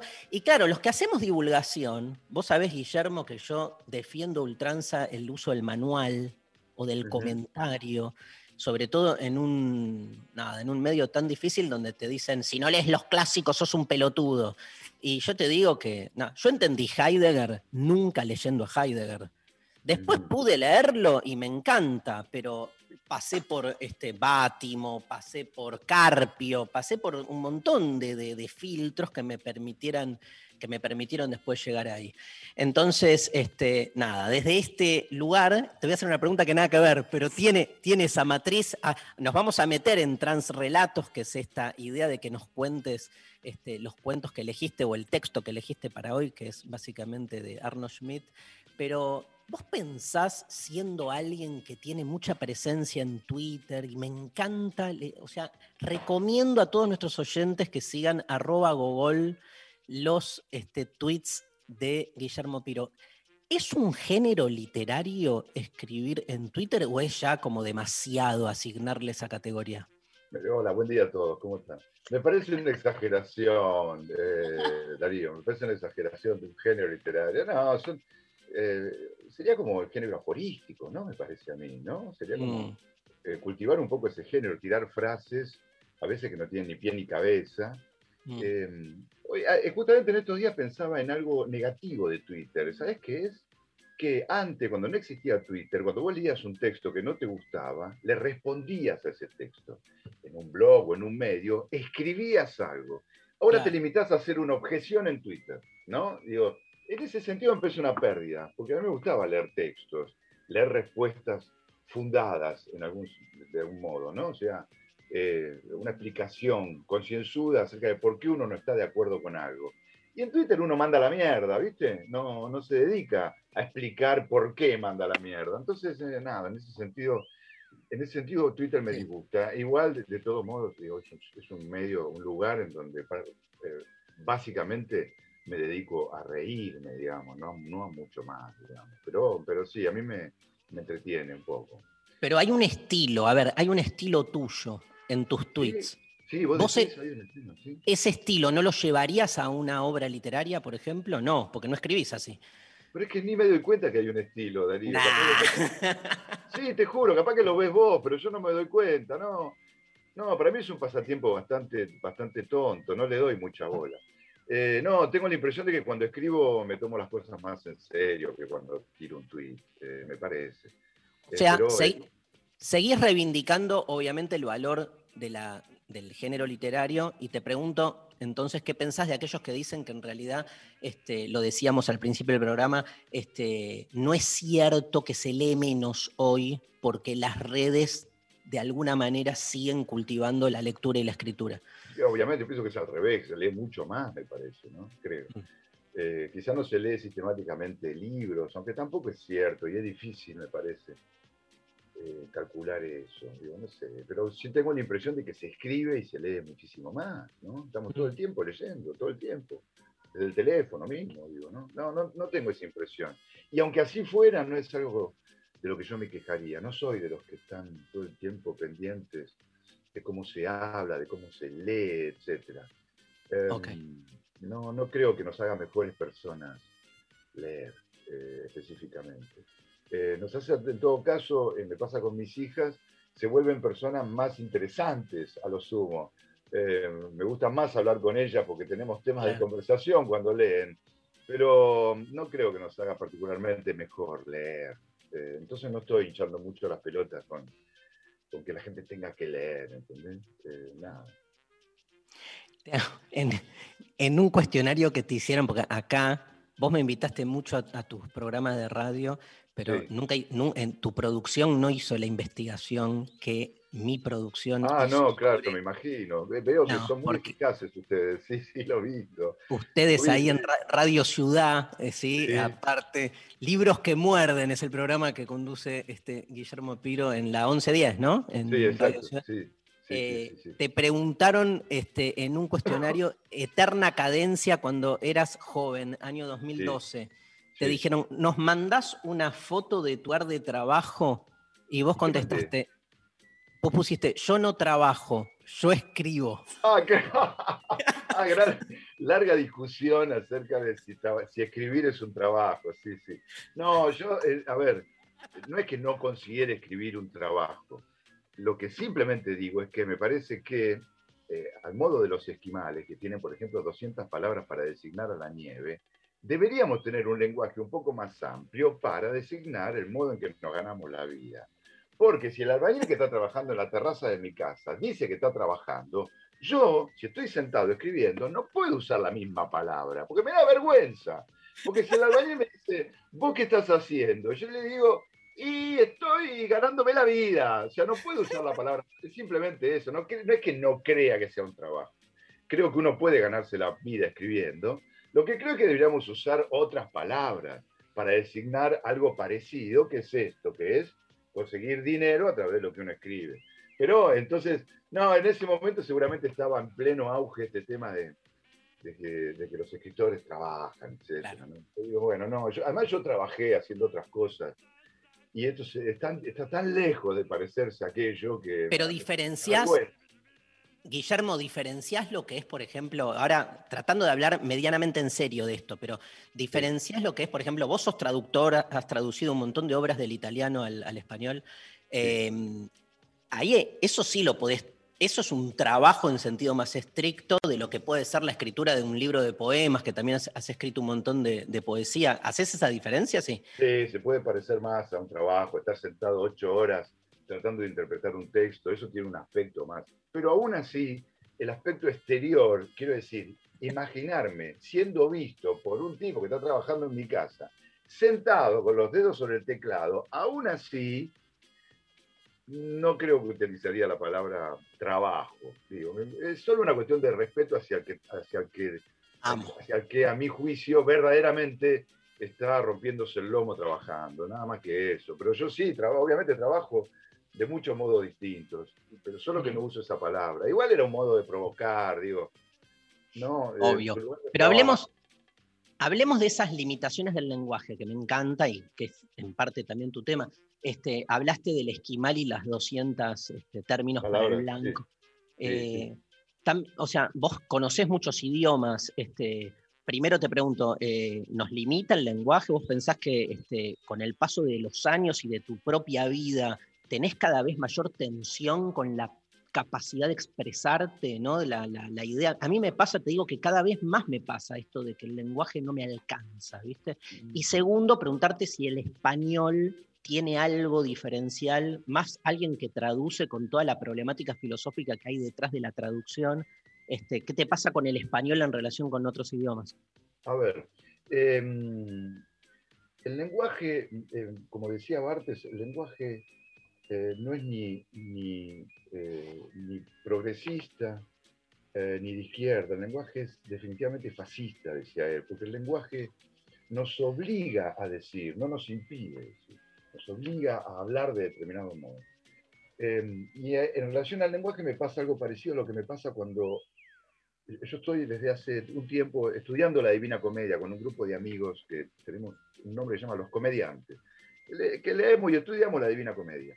Y la principal razón por la que nos metimos a estudiar la Divina Comedia es porque, y acá esto se liga un poco con el tema del lenguaje, porque es la única obra literaria existente, a mi juicio, tampoco conozco todas, pero me parece que es de las que conozco la única, que o cualquier obra literaria, si la lees una vez y no la entendiste, la lees dos veces, la entendés un poco más, la lees tres veces y quizá con cuatro veces la terminás entendiendo. Con la Divina Comedia te pasa exactamente lo contrario. O sea, cada vez que la lees, entendés menos, cada vez vas más para atrás. Bien, con el lenguaje me parece que pasa lo mismo. cada vez conocemos más palabras y cada vez tenemos más problemas, porque cada vez nos sirven menos las palabras. ¿Entendés? Es una similitud en ese sentido. Tengo la impresión de que cuando empezás a manejar una lengua y conoces 800 palabras, podés hablar con cualquiera y te comunicas con mucha facilidad que cuando conoces 8000 palabras. Ahí empezás a tener problemas. Eh, me pasa, incluso yo enseño italiano además, y em, yo soy profesor, digo, de distintos niveles, y me pasa efectivamente eso. Tengo más dificultades para comunicarme con la gente que habla perfecto italiano que con la gente que empieza a hablar y se maneja con un vocabulario absolutamente reducido. O sea, empieza a haber más equívocos cuando manejas mucho. Pero vos, ¿qué quisiste decir? Es algo que no ocurre cuando, cuando iniciás a hablar. Eso me pasa. Y había otra pregunta que no me acuerdo cuál era. No, eh, con, el, con el español. Si tenés con el español alguna cosa particular. No, tengo, tengo, tengo gravísimos problemas con, el, con las traducciones españolas de libros, que aborrezco. Aborrezco a un nivel ya casi patológico. Digo, no los leo. No, no los leo, leo. Prefiero leer traducciones. Espero que aparezca una traducción al italiano y la leo en italiano. Pero, digamos, las traducciones españolas, salvo alguna rarísima excepción de de algún traductor que me resulta particularmente bueno, eh, las evito, las evito absolutamente. No leo en inglés, por lo tanto espero que salga la traducción francesa o la italiana, cosa que siempre ocurre porque salen inmediatamente. Y, em, trato de, leerlas. Eh, sí, me gustan mucho, en cambio me parecen, los traductores argentinos en ese sentido me parecen infinitamente superiores y me encanta leer traducciones hechas acá. Claro. Pero tengo graves problemas con las, las traducciones españolas y con algunas editoriales en particular. ¿Por qué? No porque, eh, porque me parece que, no porque sean españolas, obviamente, sino porque uso mucho la expresión que usaba Cabrera Infante, usaba, él, hablaba de Cuba, decía el socialismo en una sola calle, decía, ¿no? Eh, y a mí me parece que algunas traducciones españolas son... Eh, monocromáticas. Parece traducidas para una sola calle también. O sea, me ha pasado eh, chatear con algún amigo en Barcelona y decirle, che, ¿qué quiere decir esto? Y que el tipo me responda, no sé. ¿No? O sea, eso me sorprende, ¿no? Entonces, nada, eh, la, Bueno, en el cine, ¿viste? Las traducciones, los doblajes son, bueno, ahí tenés. Escúchame, quiero que me hables de Arno Schmidt, pero te quiero hacer la última pregunta. Hasta ahora fueron todas una circulación de ideas eh, amables. Ahora también, pero te voy a meter en un brete. ¿Qué opinás, sin tomar partido, pero qué opinás de todo el debate que hay alrededor del lenguaje inclusivo, ¿no? Que está, ah, como, está como tan potenciado y al mismo tiempo, digamos, este, por un lado está como muy este, amplificado, me parece, pero por otro lado sienta posiciones muy claras. Claro que para eso sirve sobre todo el lenguaje inclusivo. No, yo no lo uso, tampoco me perturba lo más mínimo que lo usen los demás. Lo único que me perturba es que me, obliguen a usarlo. ¿no? Y como eso no ocurre, convivo perfectamente. Tengo una hija de 14 años que lo usa con una ductilidad absoluta em, y no, no tengo particular problema. No me, no me, interesa usarlo porque por lo que decía Bartes, em, todo aquello que lleva a la utilización del lenguaje inclusivo, eh, sencillamente no me preocupa. De modo que, nada, cuando escribo, sobre todo, y cuando hablo, no estoy tratando de, de ser justo. Eh, más bien lo contrario. Con lo cual no me preocupa usarlo, no me importa ser inclusivo, en el sentido que eh, eso, no pretendo, no pretendo eh, demostrar al mundo que soy una buena persona, que es lo que consigue el lenguaje inclusivo, me parece. ¿Y te parece demasiado, está clarísimo, y te parece como muy excesiva la reacción que hay contra el lenguaje? Sí, absolutamente, sí, me parece exagerada. Desmedida. Sí, no, me parece, no me parece que, que, que, sea tan malo. No, no me parece. No, si fue, me pareciera malo, me, me, me, me enfurecería con mis propias hijas que lo usan, y no me parece me parece absolutamente normal. Me cuesta ver el futuro, no puedo prever si es algo que va a permanecer o que va a durar lo que duró cualquier otro lenguaje vernáculo, digamos, ¿no? Eh, que nosotros también los tuvimos. Cuando éramos chicos también usábamos expresiones y palabras para, para dar a entender que pertenecíamos a una específica tribu. Que me parece que para eso sirve el lenguaje inclusivo, me parece bien. No, no, me parece exagerado estar... Eh, estar en contra. Hace poco alguien publicó un flyer sobre un libro mío y estaba en lenguaje inclusivo y un amigo me dijo, ¿cómo no les decís?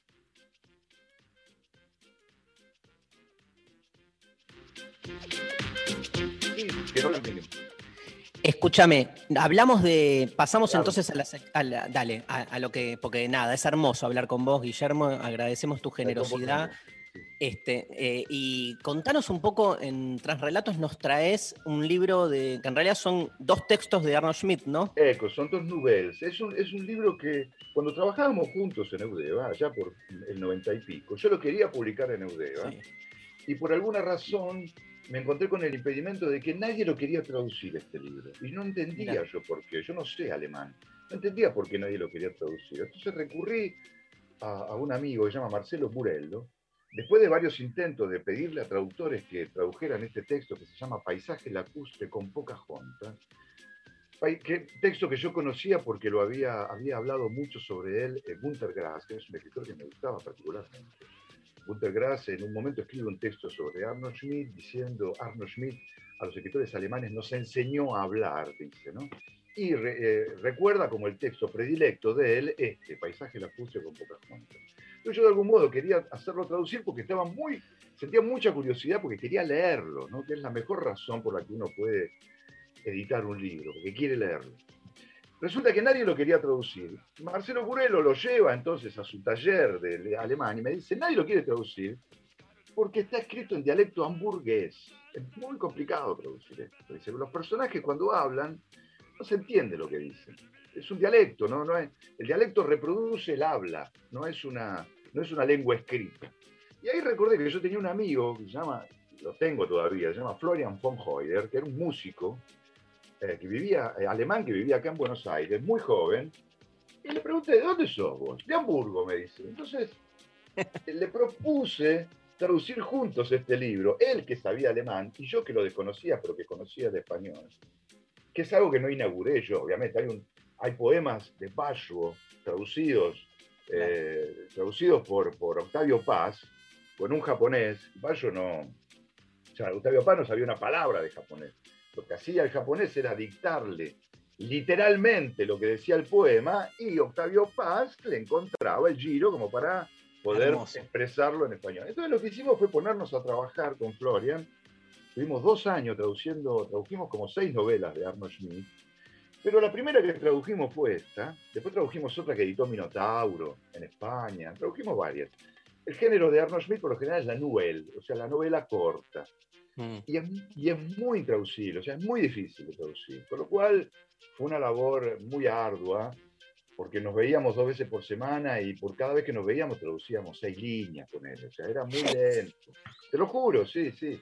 Teníamos que hacer demasiada pesquisa, muchas averiguaciones, bueno y tradujimos poco a poco esta novela y la conseguimos publicar 12 años después. La publicó Edgardo Russo en El Cuenco de Plata. Esa es una de las razones por las que quiero tanto este texto, pero sobre todo lo quiero tanto, no por el trabajo que nos deparó, sino porque es verdaderamente una novela absolutamente hermosa, porque mezcla el experimentalismo extremo y el lirismo absoluto. Es una historia de amor el libro. Es, una, es simplemente em, dos amigos que se reencuentran después de la guerra. El narrador de la novela es siempre el propio Arnold Schmidt, un tipo hiperculto que sabe mucho de, de astronomía, mucho de literatura alemana del siglo XVIII, XVII, que sabe mucho de matemática, y que no se vanagloria y no da muestra de ese saber, sino que simplemente hace acotaciones. Digo, no le está refregando por la cara a la gente su saber. Es un amigo, entonces e, es Arnold Schmidt que se encuentra con un amigo con el que se da a entender que mm, durante la guerra se ayudaron mucho. Su amigo es un tipo muy tosco, muy bruto, que es un pintor de brocha gorda, que durante la reconstrucción en Alemania se, hizo prácticamente rico, obviamente está trabajando levantando casas y tiene un montón de gente que trabaja para él, y él se puede dar el lujo de andar con su motocicleta dando vueltas por Alemania, y se encuentra con Arnold Schmidt en un lugar del sur de Alemania que se asemeja un poco a lo que fue en una época en Argentina la laguna de Monte. O sea, donde iba la gente, Yo fui. Sí, obvio, yo también. Iba la gente a acampar y a pasar las vacaciones en los hoteles que estaban alrededor de ese. Y ahora, ahora están tremendos. ¿eh? ¿Ah, sí? Sí, fui hace dos años también y nada, está todo muy para atrás. Muy cambiado. Bueno, él va a un lugar similar van y buscan un lugar en donde alojarse. Eh, y, uh, y, y, el narrador es un tipo tan pobre que no tiene ni siquiera para comprar cigarrillo, por lo tanto no fuma. Él fuma usualmente, pero en este momento está sin fumar porque no tiene plata para comprar cigarrillos. Y se encuentra con este amigo que tiene mucho dinero y, él lo lleva en su, se encuentra en una estación de trenes y lo lleva en su moto a buscar hospedaje y finalmente encuentran el hospedaje en un hotel y apenas entran, divisan a dos mujeres. Una de ellas es eh, rubia y regordeta y tiene aspecto muy saludable y la otra es increíblemente fea es muy fea, tiene un tono de piel verdoso, tiene una nariz inmensa, es eh, muy, muy, muy, fea. Y él, para describirla, dice, la vi estornudar y fue como si hubiera temblado un cable de alta tensión o una catedral gótica. Em, y su amigo le dice, apenas la mira, dice, la gordita es para mí, ¿eh? el espectro es para vos. Tremendo. y él se resigna absolutamente, porque lo quiere a su amigo, y obviamente entablan relación con estas dos chicas. Esta chica tan fea está haciendo un viaje, una despedida de soltera, porque se va a casar en 20 días, está con su amiga en ese hotel. Y él empieza una relación con esta mujer, con esta chica que se llama Selma, y empieza un juego, un juego que al principio parece absurdo, que consiste en hacerle creer a esta chica tan fea que es bellísima, que es la princesa Pocahontas. Tanto juega con este chiste que se lo termina creyendo él mismo. Y terminan teniendo una historia de amor absolutamente increíble. Y en la novela no ocurre absolutamente nada que te pueda contar. Lo único que hacen es vivir. O sea, caminan, charlan, se meten en el lago, nadan, hacen el amor muchas veces. Al punto, esta novela fue prohibida en Alemania. Fue la única novela de Arnold Schmidt cuya edición fue secuestrada porque fue acusado de pornógrafo. Y yo recuerdo que cuando traducíamos con Florian, sus descripciones de esos trances amorosos son tan líricos que me acuerdo que Florian leía, por ejemplo, y me decía, los caballos de sus brazos se aferraban a mi cuello. Y yo decía, ¿qué están haciendo? Y Florian, que era muy refinado, decía, me parece que están haciendo el amor. Pero no, no era seguro. bueno, lo hace muchas veces durante la novela eso. Y tiene momentos tiene momentos absolutamente, de un lirismo absolutamente increíble. Hay un, hay un fragmento que yo tengo marcado porque es tan bello que le pedí al editor que lo pusiera en la contratapa y me hizo caso. Hay un momento muy bello. Recuerda esto, no pasa nada en la novela. Nada digno de ser contado. No hay una trama. Solo hay convivencia. Solo van y vienen, eh, pasean, eh, entran a un museo eh, y hablan y beben y ella come y vomita. Pasan esas cosas. Y en un momento él está en un, bote en el medio de un lago y ella se desnuda y se pone a nadar alrededor del bote y él lo observa parado en el bote y entonces dice, él escribe, em, pensar, no estar satisfecho solo con creer, seguir adelante, de nuevo a través de los campos del conocimiento, amigos y enemigos. No interpreten, aprendan y describan, no hagan planes para el futuro, sean y mueran sin ambiciones. Han sido, a lo sumo, llenos de curiosidad. La eternidad no es nuestra, a pesar del Lessing, pero este lago veraniego este canal cubierto de vaho, el cuadriculado multicolor de las sombras, la picadura de avispa en el antebrazo, la bolsa estampada llena de mirabeles, allí el esbelto vientre arqueado de la nadadora. Es hermoso. Hermoso. Es hermosísimo. Bueno, toda la novela es así, toda la novela es más o menos así. Pero al mismo tiempo convive en este lirismo extremo eh, un experimentalismo muy complejo, donde, por ejemplo, cada capítulo tiene un pequeño preámbulo que es un texto en, una tipografía mucho más chica, ah. que es una especie de resumen de lo que vas a leer, que en tanto que resumen y en tanto carece de precisión, es absolutamente poético. Pero vos lo lees y no entendés nada. Cuando lees el capítulo, ese fragmento inicial se ilumina, cobra sentido. Cada capítulo tiene esa especie de pequeño resumen eh, antes. Él lo llama eh, fotografías, lo llama él. Es un texto, él llama como una fotografía del texto que vas a leer. Esa, em, esa mezcla entre experimentalismo y lirismo me parece de lo más... Es genial, y lo hace todo el tiempo, lo hace todo el tiempo. La novela termina, no estoy, no estoy, no estoy eh, spoileando, porque, porque no hay trama, no hay, no hay nada, o sea, nada, es, es genial. Pero el final de la novela a mí me resulta absolutamente em, emocionante porque él, eh, él, trata de, bueno, se, tienen que separar en un momento, ella se tiene que volver, se separan.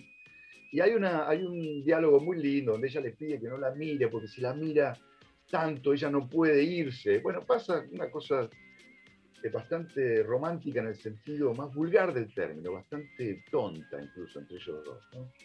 Eh, finalmente ella, ella y su amigo y su amiga se suben al micro.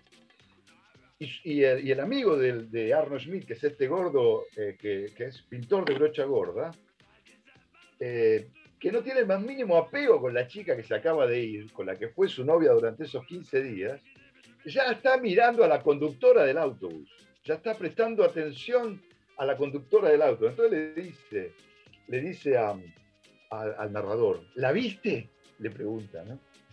Sobre todo color marrón café, bufanda amarilla, carterita negra en bandolera, una perla en el lóbulo de la oreja derecha, rostro pálido y divertido. Le di la razón en todo. Hablando de, hablando de la conductora, del auto. Y sigue. De nubes de cuerpo amarillo hinchado se arrastraban lentamente en dirección a la sangrienta cereza del sol. Erich, su amigo, carraspeó atléticamente. Y antes que nada, dice, y volvimos marchando. Sigamos durmiendo, dice Erich. Malditos charcos. En mi cabeza aún colgaban sus vestidos y no le respondí. Así termina. Tremendo, bueno. Es hermosísimo. Hermosísimo. Escúchame, aparte la pasión, ¿no? Luciana, María, digamos, este, de alguien como Guillermo Piro que hace 40 años vive adentro de los libros. ¿Cómo cuenta este relato, digamos? Este, pero es increíble. pero es lo que más te pase, Seguramente pase lo que dijiste al inicio, al inicio. Seguramente cuando lea la novela digas, che, no era tan a, mí, me encanta el género que me cuenten, que me cuenten. ¿viste? Vos la vas a, que me, viste que está mal, mal visto ahora, es como que te spoilen. Y a mí contámela, porque yo me quedé, por ejemplo, con el tejido, empecé a pensar que me daban ganas de tejer, con el tipo que se la cree y que esto, que coger no tiene nada que ver con su idea predeterminada de la belleza. Pero bueno, fueron todas cosas que me fueron pasando en el relato, ¿no? imaginarme, me imaginé mucho los brazos, qué era lo que estaba haciendo con esos brazos, siempre digo que lo más sexy son los brazos en los varones. Ajá. ¿No? Entonces son todas imágenes. Después anda a leerla, pero todo eso me pasó por la cabeza en el relato. Sí, sí, sí. Gracias. no, ¿a quién le dijiste gracias? ¿A mí? A vos, pero no, pero te escucho, te escucho, dale. No, nada, que digo, es una, es una novela que les recomiendo mucho, yo la amo, es la razón por la que inmediatamente elegí esta pequeña novela, porque me parece hermosísima y no dejo de recomendarla, porque fue una aventura traducirla, creo que está bien traducida, no solo está bien traducida, esta novela fue una de las novelas que editó Edgardo Russo, el editor de Cuenco de Plata, que falleció hace unos años, y me sorprendió mucho la tremenda seriedad con la que editó este libro. El libro está lleno, lleno de pequeños, de pequeños trucos, pequeños artilugios del lenguaje que estuvimos obligados a reproducir en español. Entonces, por ejemplo, eh, me acuerdo que Edgardo me citaba en la ideal y él tenía el texto en la computadora subrayado con determinados inconvenientes. Entonces me decía, por ejemplo, ¿por qué en un momento Arnold Smith dice la viento en vez de el viento? Y él dice la viento porque el viento entra y lo manosea. Entonces él imagina que es una mujer. Perfecto. Entonces le sacaba el color, ¿viste? Así, está muy bien editado. O sea, y me hizo ir cuatro veces para objetarme pequeñas boludeces que él no entendía y que tenían una explicación y la aceptaba absolutamente. Hoy nadie, está muy bien hecho. Yo no vi errores. Hoy nadie edita una mierda. Ya no hay editores al, viejo estilo, ¿viste? Quedan muy pocos. Sí, quedan pocos, quedan pocos. Hay, hay algunos. Hay, algunos que se toman con seriedad y que, lo disfrutan enormemente. Pero en las grandes no, ¿viste? En las grandes no. en las grandes editoriales es otra, otra cosa. Bueno. Sí, sobre todo, sobre todo en las pequeñas, es verdad. Sí, absolutamente. Guille, este, se, nos, se nos va el programa. Te, te agradecemos. Dale, sí, ok, dale. Un, un, placerazo, ¿eh? Este, síganlo a Guillermo Piro en Twitter, arroba Gogol, este, búsquenlo, este, eh, infinidad de textos, eh, eh, libros de poesía, este, la novela, ¿no? También que sacaste, este, ayudarme con el... No, saqué varias más, sí, sí, sí. No, pero hay una celeste, espera, ¿cómo se llama? Celeste Blanca. Celeste Blanca, esa, esa, sí, sí. Celeste Blanca, exacto, sí. ¿De qué año es Celeste Blanca? Del 2009. Tiene unos años ya. Mira. Bueno, nada, este, un placer hablar con Guillermo Piro. Pasó hoy por Tras Relato. Gracias, querido. Gracias, Darío. Gracias, Luciana. Chao. Gracias. Nos vamos escuchando The Verve, Sonnet. Dale, Lali, y venimos con el final del programa.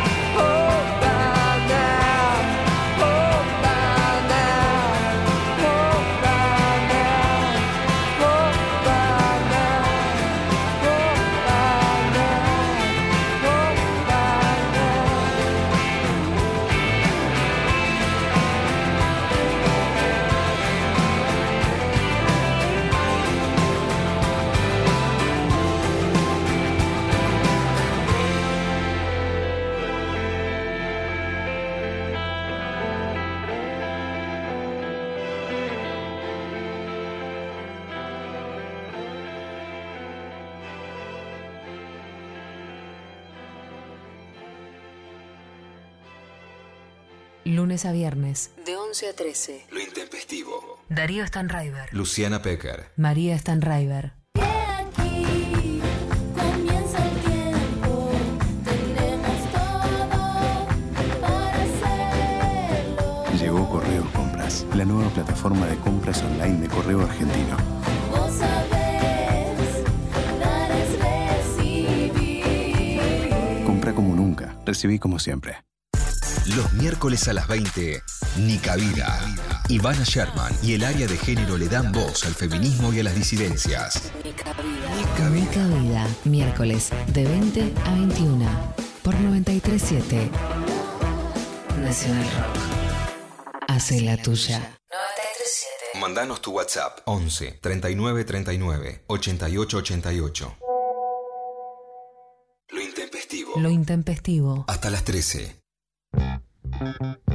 Bueno, muy bien. Eh, estamos en los últimos minutos del programa del día de hoy. Este, te leo, Lula, un par de mensajitos más que estuvieron llegando. Eh, acá por WhatsApp nos mandaron, no se puede elegir un libro, pero hace un par de años conocí a Murakami. Los japoneses me explotan en la cabeza en general y él no fue la excepción. Muy recomendado.